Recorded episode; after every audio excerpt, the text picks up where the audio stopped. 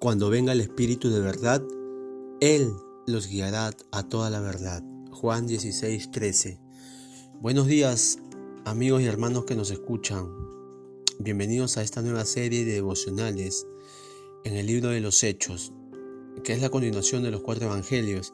Es el segundo tratado de Lucas, como ya hemos estado estudiando. Tenemos el devocional en Hechos 1.8 y dice la palabra de Dios pero recibiréis poder cuando haya venido sobre vosotros el Espíritu Santo, y me seréis testigos en Jerusalén, en Judea, en Samaria y hasta lo último de la tierra. Como vemos acá, Lucas, eh, empezando el libro de Hechos, él se dirige a Teófilo. ¿Se acuerdan que en, el, en Lucas, en, el Evangelio de Lucas, que tiene su, su, mismo nombre, él le había escrito a Teófilo, haciéndole recordar que en su primer tratado eh, que Lucas le había hablado acerca de las cosas que hizo y enseñó Jesús. Y luego le dice de que Jesús está vivo y que con muchas pruebas indubitables se les apareció durante 40 días a los discípulos y hablándoles acerca del reino de Dios. Eh, Lucas está asegurando de que Teófilo sea guiado a toda verdad. Eso lo dice en Lucas 1.4.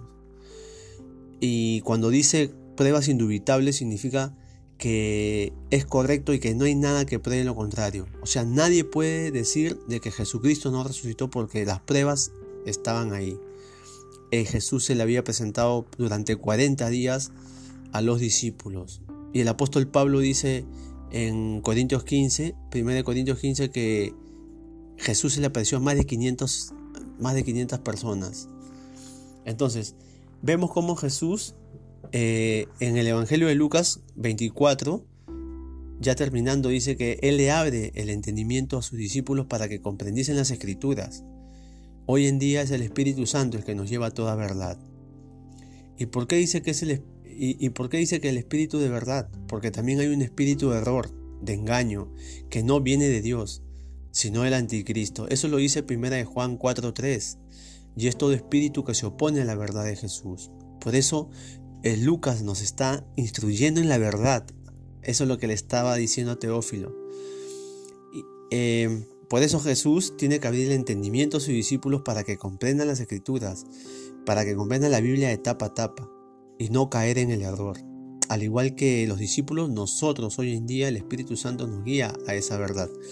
Lucas nos instruye en la verdad. Así, así ocurrió al igual que nosotros debemos saber que Jesús está vivo y que Él resucitó al tercer día. Esto es importante porque es parte de la enseñanza de Jesús. Él ya lo había dicho antes, que era necesario de que Él padeciera por nuestros pecados y que resucitase el tercer día, y que en su nombre se predicase el arrepentimiento y el perdón de pecados a todas las naciones. Eso lo vemos en Lucas 24, 46, 47. Es por eso que necesitamos un poder que venga de Dios, que sea el poder de Dios, que nos guíe a esa verdad, y es por eso que Jesús nos manda su mismo Espíritu para que muera en nosotros. Ahora nosotros somos el templo del Espíritu Santo, que es la tercera persona de la deidad de Dios. En Hechos 1.8 nos dice, ¿no? Pero recibiréis poder cuando haya venido sobre vosotros el Espíritu Santo y me seréis testigos en Jerusalén, en Judea, en Samaria y hasta lo último de la tierra. El Espíritu Santo nos fue dado para muchas cosas. Tiene un ministerio grande, y lo que quiero en este día es que hoy aprendamos para qué nos fue dado el Espíritu Santo, pero solamente tocaremos tres puntos importantes, aunque hay más en el ministerio del Espíritu Santo y eso lo iremos viendo en el transcurso de, este, de este estudio del libro de Hechos. En este pasaje, en este contexto, el Espíritu Santo es la promesa de Jesús cumplida diez días después de que Él ascendió a los cielos. Es el poder de Dios para testificar de Él, ser testigos significa que podamos dar la vida por Jesús, es decir, entregarnos hasta la muerte. Eso es lo que significa la palabra testigo, significa mártir. Ahora, hermano y hermana que nos escucha, si Jesús nos ha sellado con con su espíritu, es para que podamos ser sus embajadores donde quiera que vayamos, que podamos tener el valor de predicar, de hablar de Él a todas las personas que nos, que nos den la oportunidad de hablarles. Ahora, de repente no lo estamos haciendo. Debemos decir al Señor, yo quiero ser usado por ti, yo quiero hablar de ti, ayúdame Señor. Y van a ver cómo Jesús lo va a hacer.